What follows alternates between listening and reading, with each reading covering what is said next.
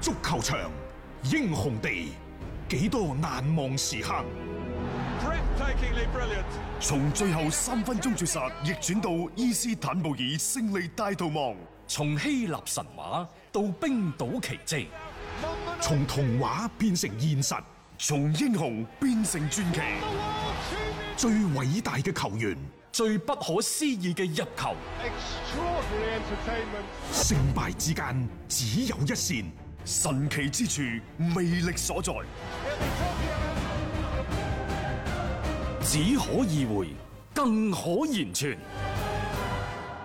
足球新勢力，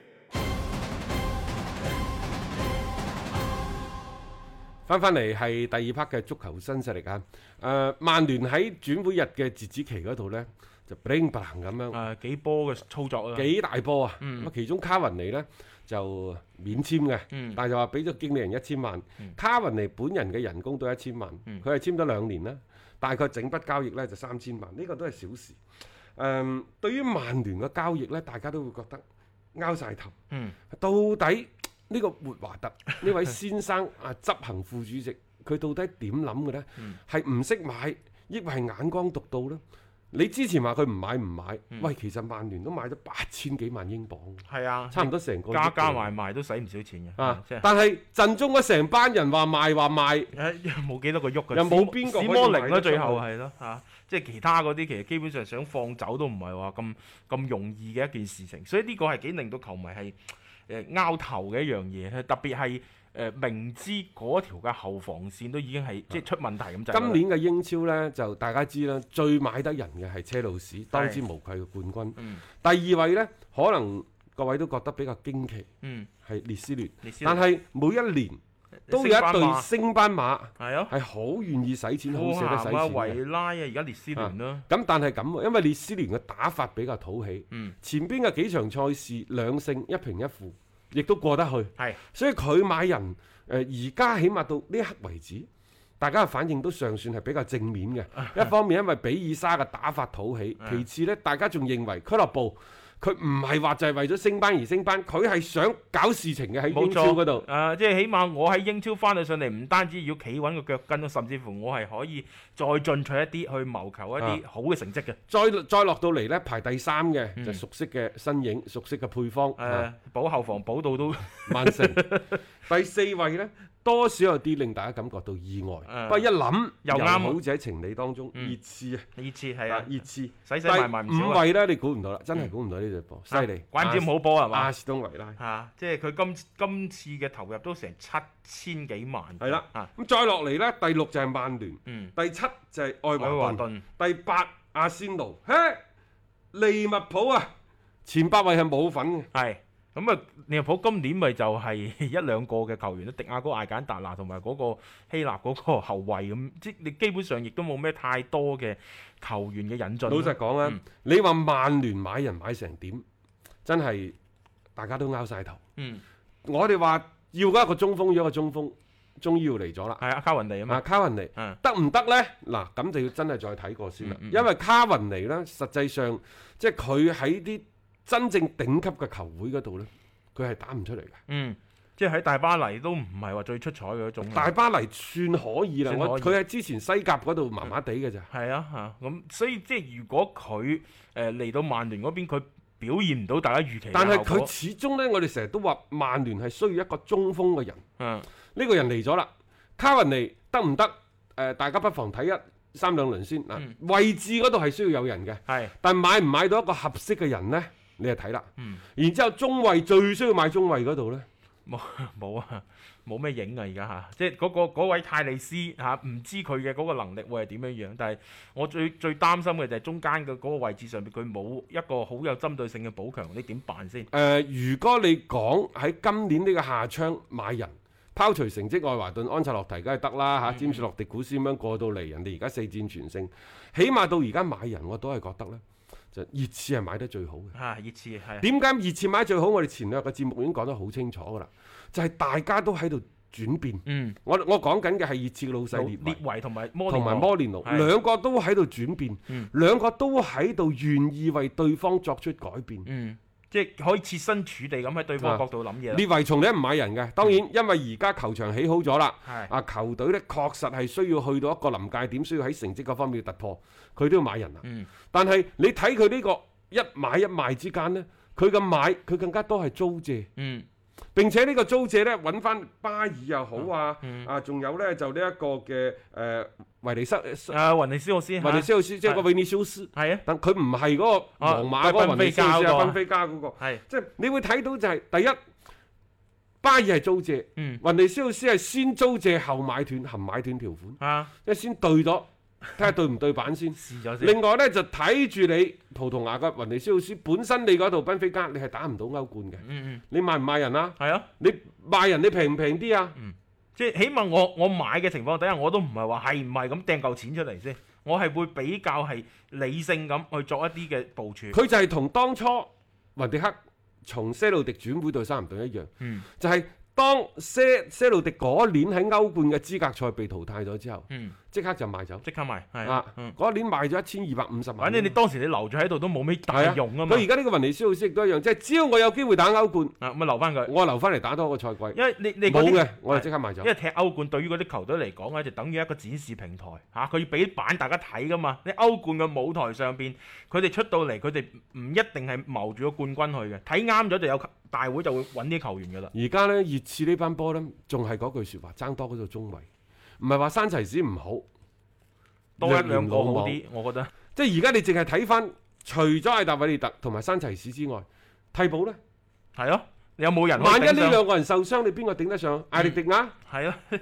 試過唔係好得㗎啦。啊試過唔係好得，仲應該再加多個，嗯，因為 A 山齊，因為呢個山齊斯啊嗯，即係佢本呢個哥倫比亞國腳。大雲信山嚟啊試。佢本身都唔係一個話好穩陣嘅人。嗯如果加多個呢，基本上呢隊波就你㗎。係啊，但即係係呃無論如何，我哋都講呢隊波其實嗰條骨喺度嗯。從羅里士、艾達維列特係到中間，嗯。即係嗰幾誒嗰幾個誒巴球員爾巴啊，爾啊啊係然之後呢，就尼當比利開始入啊，局啦啊而家嚟講，俾人呢幾場開始俾到位置佢咯喎。仲有啊，孫興文嘅速度，啊巴爾巴爾嘅速度突破。未呢隊話波 呢隊波其實呢個賽季係只要球隊內部嚇嗱，呢個好睇摩連奴啦。嗯如何將呢一班大帝黏合起身？係因為其實最近你會睇到羅里士同孫興文嘈交嗯，仲、有孫興文對熱刺對對曼聯打到火紅火綠嗰陣時，咪俾換咗落嚟嘅。係摩連奴係想保護佢，但係孫興文落咗喺個更衣室，翻到更衣室嗰度呢係好興嘅。係，佢覺得唔應該咁快啊換咗啊落嚟。如何如何將呢啲球員更加好地安撫，令佢哋更加專注於賽事。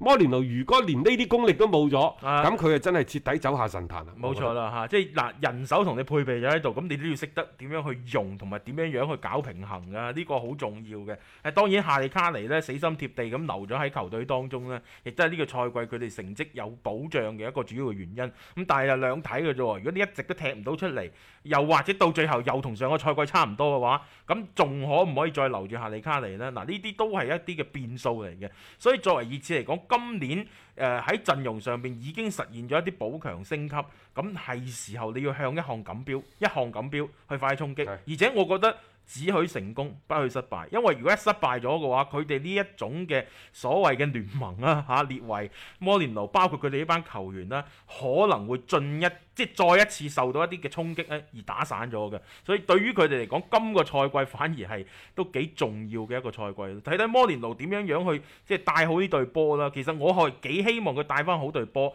成績係好嘅，咁樣成個英超先會好睇。有擔當，有顏值，足球新勢力。喺另一邊廂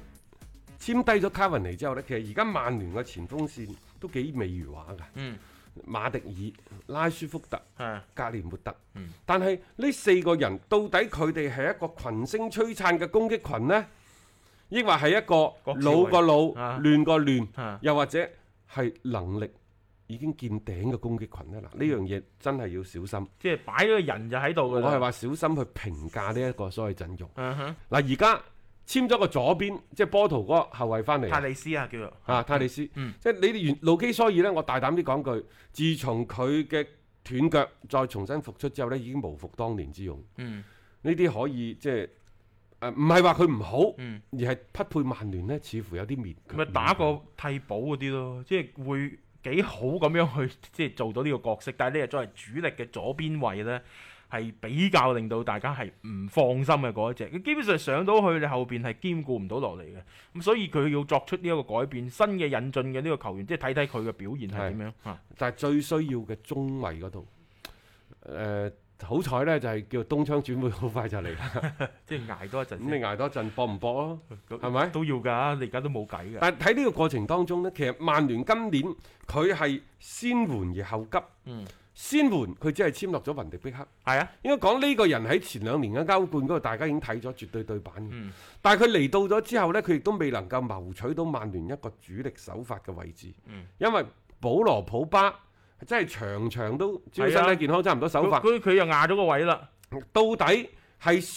即係呢個人真係勁得滯，嗯，你搣佢唔落嚟，抑或係想俾佢打好啲嗯，然之後賣個好啲嘅價錢呢？嗱，不得而知。但係保羅普巴喺起碼對上一場嘅賽事，呢幾場賽事當中，佢唔算出彩。嗯，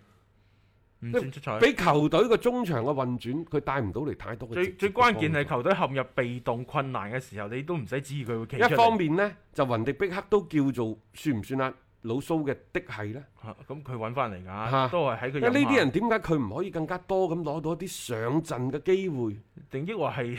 佢仲未適應而家曼聯嘅體系？咁而家翻翻轉頭啦，你而家一共買咗五個，啊亞特蘭大嗰個僆仔要東窗之嚟，係即係你而家買咗呢幾個，嗯，邊幾個係可以馬上用嘅？除咗葡萄牙波圖嗰、嗰個，個泰利斯啦，泰利斯之外嗰個係咯，嗰個閘位其他呃卡雲尼可以用嗎？誒應該可以可嘅。以可以可以嚇，其他咧，即係你話佢呢種補強嘅人啊，好似多咗啊，翻到嚟，但係實質性對嗰個球隊嘅陣容嘅提升呢，係冇一個即時嘅效用嘅。嗱，咁樣係幾弊嘅一樣嘢，因為曼聯嘅問題已經係去到一個我覺得幾迫在眉睫要解誒、決嘅情況。都算買咗個中衞吧，但係得唔得再睇，即係啊索察嗰、個。啊， 咁試下咯。即係我覺得呢啲補強，我唔一定話一步到位得到。即係作為作為曼聯，佢本身呢，佢之前一直都即係存在一個問題，即係好似中後衞呢個位置已經試過，無論連迪路夫抑或馬古尼都俾人狂噴係嘅啊。，但係佢仲有喎、唔知點解曼聯中意買啲十幾歲啲小朋友，即係投資未來。啊啱唔啱打啊？誒、即係對而家嘅陣容，我覺得真係冇咩太好嘅即時嘅即係幫助嘅。你以後會唔會打出嚟？呢啲係後話啦。咁但係作為蘇斯克查嚟講，你目前咪應該睇住你眼下嘅呢一盤棋先咩？因為你再抌落去，再係咁樣樣嘅一個表現，我我覺得蘇斯克查喺呢個位置上面所坐嘅時間都唔會話太耐咯。呢、個成個嘅轉會嘅策略或者係嗰個做法呢，我有啲咁多唔係好明白佢哋究竟喺度諗緊啲乜嘢。究竟呢隊曼聯你真係要為未來而作投資，定抑或你要為目前嘅一個成績你要做翻啲嘢呢？因為佢買嗰個索察嗰個中衞十八歲都冇啊，係，好細個㗎咋，嗯嗯，冇錯嚇、買嚟更加多去 U 廿三打，做人員嘅儲備抑或點呢？嗯，金寶華拉啊呢位嘅靚仔啊嚇，即係即係幫唔幫到手真係唔知。 你你依靠一啲後生球員過到嚟，想話最好咁樣樣去揷翻上呢個位置，去頂替而家嘅嗰啲所謂嘅大坑啊漏洞， 我覺得呢個本身就係一個唔可行嘅方法。但係幾奇怪喎、即係一方面一比六俾熱刺大炒，一比六嘅第二日定係第三日，佢即刻呢就正式賣走咗史摩寧。係其實同羅馬傾咗好耐。 係羅馬為咗賣史摩寧啊，其實查禍咗上海申花嗰壇嘢嘅，啊，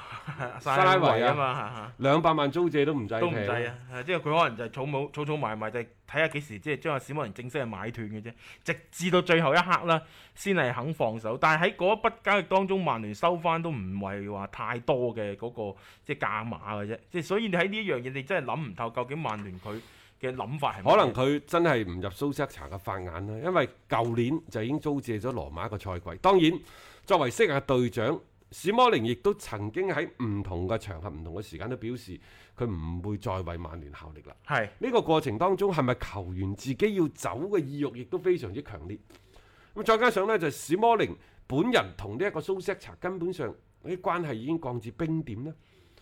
好大可能。嗯。即係唔可以再合作落去啦，你只能夠係謀求就係話大家和平分手嘅啫。曼聯嘅角度就係賣得貴些少，啊多一啲就係多一啲。作為史摩寧呢，就希望快啲離開球隊咧， 對佢本人嚟講都係一種解脱。冇可能我下下成日掕住條尾喺度，咁喐啲你又話回收我翻嚟。但係我同你講啊，曼聯呢咩都好，不過呢好似一個魔咒咁樣。曼聯歷史上巴西啲球星好少踢得出嚟嘅，誒好少啊，好少嘅。好少， 你記唔記得當初嗰啲咩咩安達臣係啊，中場嗰個，中場嗰、個係啊，啊仲有呢，就係嗰啲咩基比神，啊好即耐係啦，零幾年嗰陣時。好耐啦，好耐啦，係啦，咁即係呢啲都打唔出嚟㗎，老實講。所以而家佢揾呢一個泰利斯翻嚟呢，即係波圖翻嚟呢個啊，嗯二十七歲當打嘅。係原先呢，即係嗰陣時誒、呃、熱刺咪簽咗列古龍、嗯巴誒、呃、皇馬嗰個嘅，係啊佢哋已經簽泰利斯㗎啦。嗯但係原先呢，因為泰利斯同波圖呢，就最尾一年嘅合約，波圖呢就兩千萬，係啊，曼聯話唔制唔。制啊嘛，要壓價啊嘛。但係你而家冇得壓嘅，你要唔要啊？唔要嘅話，你嗰個左邊嘅後防你千瘡百孔。你咪繼續路基疏爾咯，即係你睇到噶，成條後防線都有問題噶嘛。所以曼聯佢就焗住到最後冇辦法啦，嗰邊唔肯降，咁我咪咬咬牙， 都係要買咗呢個泰利斯過嚟咯嚇。但係即係呢啲嘅補充，我都係嗰句睇下咯。佢可能會好好，但係即係喺我嘅感覺當當中，呢啲球員佢你係有一個試嘅心態喺裏面。得唔得係咪真係即時幫到球隊去解決問題？呢、個係要冒一定嘅風險嘅。所以曼聯喺成個嘅投資嘅策略上邊嚟講，點解咁多球迷哦哦，活華特做咗嘢啦，哦活華特買咗幾個人過嚟啊，僅此而已。佢哋唔會為活華特嘅呢個最後壓哨時候嘅一個操作呢而拍手掌，佢唔會覺得係好嘅。嗯係啊，再加上呢，就前邊卡雲尼、卡雲尼加盟呢，其實兩種嘅講法呢係針尖對麥芒，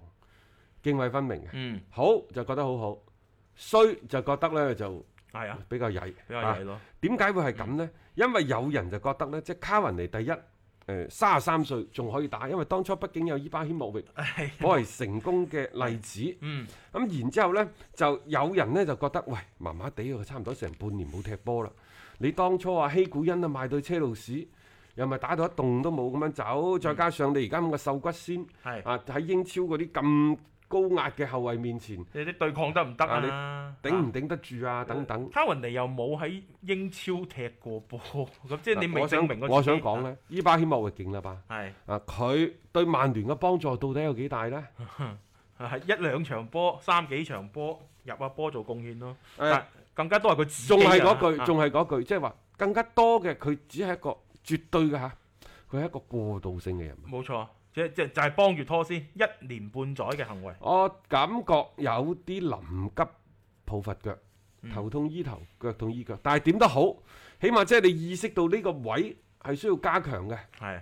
即係明知自己發燒感冒都唔睇醫生咁，咁啊梗係唔得啦，係嘛？即係你而家起碼去睇咗先，啊，係咪啲特效藥係咪馬上係得咧？咁啊調理下先咯。咁至於話蘇斯克查嘅問題呢，按照英格蘭每日鏡報所講，話一比六輸咗俾熱刺之後，第二日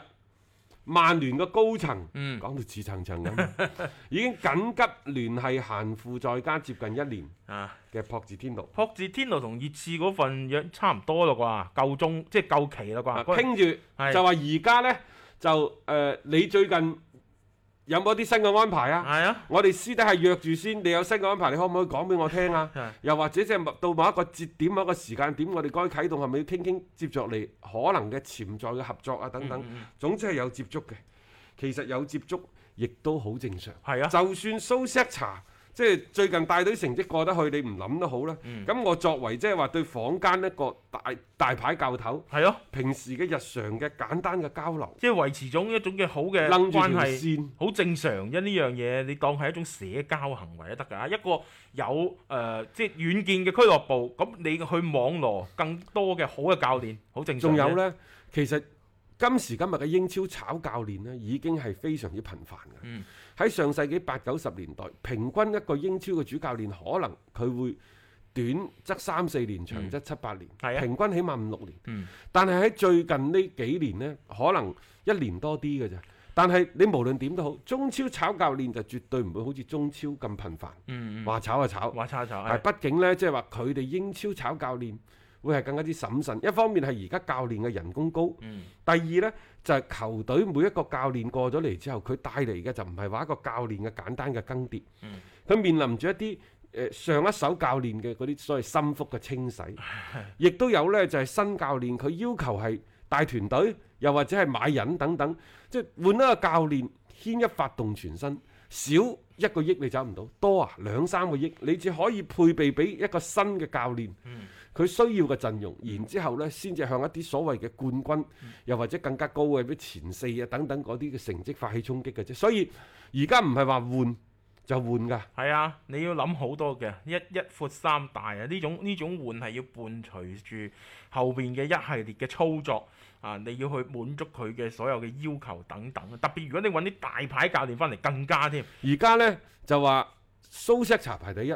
即係落落貨哦排行課嘅榜。係啊，第二呢係富咸嘅柏加。咁對於作為潛在嘅接手人波叔嚟講呢，其實佢今次呢，痛定思痛，揾錯釣魚塘。嗯，之前巴塞漏過佢㗎，佢諗都唔諗，嗯嗰個火藥桶嚟梗嘅，係唔制啦。隨時炸到自即己係粉身所謂愛斯碎骨。賓奴嗰啲背景嗰啲都係吹嘅嘢，即係老實講嘅就係君子不立危牆之下。但係呢，賓菲加曾經揾過佢，嗯，佢後尾都拒絕咗。佢一路喺度等個機會，佢想等一間大會，嗯一個徹底證明自己嘅機會，而唔係隨隨便便咁。係啊，又翻翻去一啲中游球隊，即係其實中游球隊波叔唔係冇帶過，已經帶過啦，成績 OK 嗱，翻翻轉頭，你做波叔，啊，你會唔會密切咁去關注住曼聯嘅有關嘅消息新聞，去睇佢每一場波，嗯錄落嚟反覆咁睇，希望喺呢個過程當中通通過咩蛛絲馬跡，一一個人嘅表情啊、身體嘅語言啊、手勢啊，去揣摩俱樂部到底發生咩其事。實呢種準備應該係要做足嘅，因為你隨時你會可能面臨住對方登門嘅啊一個仲有，到我訪可唔可以用我嘅人物、啊用我關係去了解曼徹斯特嗰度到底而家可能發生緊咩事？冇錯，咁你會係對自己嘅將來作出一個預判。嗯，知等等己知彼啊嘛嚇、嗯啊即係呢、個呢、個準備，我覺得佢唔做，佢身後嘅團隊去做一啲。呢啲經紀都有經紀人噶嘛，你作為教練嗰邊本身，即係佢哋都會有相應嘅一個準備去應對住唔同情況嘅發生。特別博士天奴我，我喺熱刺離開嘅，如果我喺英超重新揾翻隊波，仲要係豪門教隊波係重新起翻嘅話，證明我嘅能力係冇問題嘅。即係呢個，我覺得喺一個嘅選擇性嘅舞台嘅選擇上邊呢，英超可能始終都會係博士天奴嘅第一選擇。冇錯，啊，仲有一樣嘢，英超呢就係誒佢個轉會窗未關嘅，嗯，或者講英格蘭本土嘅轉會窗未關，嗯，我哋所講嘅即係十月五號嘅轉會窗呢，係歐洲大陸嘅歐足聯嘅轉會窗關咗嘅啫，嗯但係實際上去到誒、呃如果我冇記錯咧，應該係十六號嗯，之前，英格蘭本土嗰啲俱樂部之間球員內部買賣呢內部內部一定係英格蘭本土內部係，佢係仲可以買嗯嗯嘅，仲可以買嘅。冇咁錯。喺呢個過程當中，誒、我感覺曼聯佢仲係應該買一個中衞。啊！即係喺一啲低組別球隊嗰度揾啲人翻嚟，你充實翻而家嘅呢套陣容都好啊！你係租借買斷又好，又或者點樣都好，佢真係仲要加多個。係啊，咁即係即係啊呢樣嘢仲要同大家講翻先喎，英超內部係唔可以㗎，係只能夠向低向低組別組別啊係啦，呢樣嘢大家留意翻先，即係唔可以話我曼聯去 去叫你嗰啲咩誒雲迪克嗰啲，佢嗰啲係唔得嘅，唔可能嘅嚇、所以呢、個誒、呃你要補強嘅話咧，你亦都只能夠係作咗一啲嘅小修小補，亦都希望話喺嗰個嘅誒、呃比較弱項嘅位置上面咧，係加翻啲人手咧去幫幫拖嘅啫。誒真真正正嘅大嘅動作咧，你只能夠係等到咧就係、冬窗再開啟開啟嘅時候，你去做嘢。但係關鍵係你有冇目標先。我感覺曼聯好似喺呢方面佢哋嘅目標一直都唔係話好明確，成個下窗一路講到而家為止。買中衞、買中衞、買中衞，已經唔係淨係我哋講，包括佢哋英格蘭本土嘅一啲媒體名宿都係咁講噶啦。但係似乎活華特喺呢方面真係冇一啲好明確嘅目標。佢呢始終都係一個即係權力慾望好強嘅人，我睇。嗯，即係點解用蘇斯查？我哋前幾日喺誒呢一個頭條嗰度我都講咗。嗯，表面上睇就蘇斯查，最深入嘅根仲係胡華特。嗯嗱、作為格雷沙你可以噴佢，但係格雷沙格雷沙你可以更加多去作為一個財務投資者，亦就話佢哋輕易唔會對對對對波嘅運作，佢、嗯會指手畫腳。冇佢錯，可能只係要求你胡華特做咩呢？係就係每年你俾到我做到嘅投資回報率係幾多？係一個報表。我要求嘅就係即係財務投資嘛，係我要求嘅就係股東嘅分紅係唔低於幾多 啊。達到嗰條線就得啦。 我作為格雷沙家族，我就要計過，就係話我要還翻銀行幾多錢，嗯然之後我要喺呢個股東嗰度嗰個分紅嗰度，我賺翻幾多錢，我冚到銀行嗰個借貸嗰條數係啊就得嗯啦。即係所以格雷沙家族喺喺整個俱樂部運作嗰度，我相信唔會太多指手畫腳。仲有一個前提就係、我可能唔會俾太多錢俾你嗯去買人，但係你俱樂部呢，你唔單止要俾到股東咁高嘅股息，你仲要呢就留低一定嘅資金買人，其他就係你你係啊，我話等華特全部搞掂你晒佢諗。掂佢啦。所以喺某種程度上呢，華特佢既係一個打工者，嗯，佢亦都係曼聯一個最高嘅係啊，管理層，係啊可以話事嘅人嚟嘅，係可以話佢事係一個嘅。操盤者。啊咁但係呢，佢點解今時今日仲攬住蘇斯克查唔放？嗯，我感覺就係蘇斯克查係一個好聽教、冇錯，好聽話嘅人。呢個黨戰偶然間啊佢係可以有啲小脾氣發出嚟，係但係華特覺得我完全操控得住你，我完全撳得住你。嗯嗯摩連奴唔同，呢個係一個炸彈嚟嘅。嗯所以當初點解喺摩連奴同埋嗯，啊保羅普巴嗯普羅普巴嗰度，佢揀咗普羅普巴，係明眼人都知錯噶啦。但係我就覺得即係當其時係係咁以借個勢，嗯就將摩連奴唉算啦送走瘟神咁樣有送走就意而算為啦之咯，呢一樣嘢你啊睇翻成件事就通所晒以呃啦嘛。冇錯啦，成件事到到最尾本身即係而家今時今日造成曼聯咁嘅局面，嗯我感覺啊我我大膽啲講句，最主要最主要嘅根仲係呢一個華特。嗯，好咁啊嗱，睇睇啦嚇，嚟緊落嚟佢仲有啲咩嘢搞作？呢、個都係曼聯球迷好關心啊嘅一個事件嚟㗎嚇。咁我哋今日嘅節目時間亦都係先到呢度啦，聽日六點鐘啊，繼續有足球新勢力。